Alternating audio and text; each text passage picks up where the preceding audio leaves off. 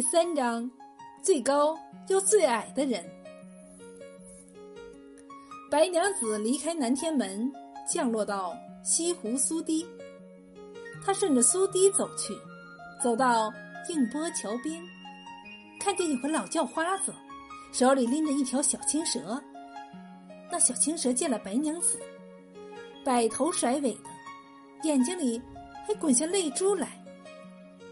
白娘子觉得他怪可怜的，就问老叫花子：“老爷爷，老爷爷，你抓这蛇做啥用啊？”老叫花子说：“挖蛇胆卖钱来。”白娘子听了，又看看小青蛇，心里很难过，就说：“老爷爷，我给你点银子，把它卖给我吧。”老叫花子点头答应了。白娘子买下了青蛇，把它捧到湖边，放进水里。湖上忽然冒起了一阵青烟，青烟里走出一个青衣青裙的小姑娘。白娘子高兴的一把拉住她的手：“小姑娘，小姑娘，你叫啥名字呀？”“我叫小青。”“小青，小青。”你给我做个伴儿吧。于是小青认白娘子做了姐姐，跟她一块儿走。走啊走啊，两个人从里湖走到外湖，又从外湖绕到里湖。白娘子走几步停一停，东张张，西望望。小青不知道她为啥，就问：“姐姐，姐姐。”你东张西望寻什么呢？白娘子笑笑，把南极仙翁出的谜说给小青听，要小青帮他猜猜。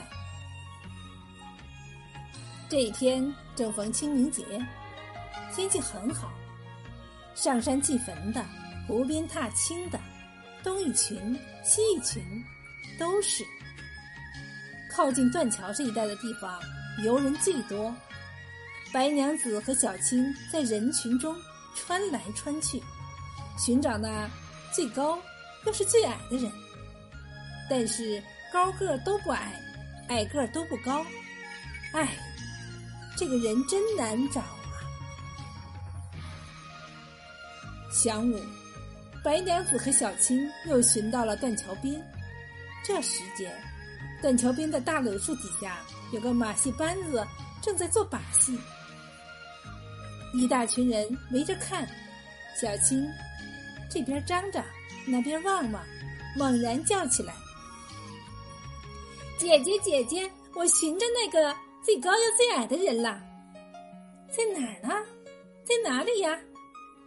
喏，你看。”小青朝那大柳树上一指，原来树丫子上坐着个年纪轻轻的小后生。白娘子朝那小后生看看，说：“他个儿不高啊，他高高的蹲在树上，人家来来往往都从他的胯下走过，这不是最高的人吗？他个儿也不矮呀，他人影落在地下，人家来来往往都从他的头顶踏过，这不是最矮的人吗？对呀，对呀，一定是他。”白娘子心里暗暗地说：“老仙翁啊，老仙翁，你出的谜真不好猜。这最高又最矮的人，原来是个不高不矮的小后生啊！”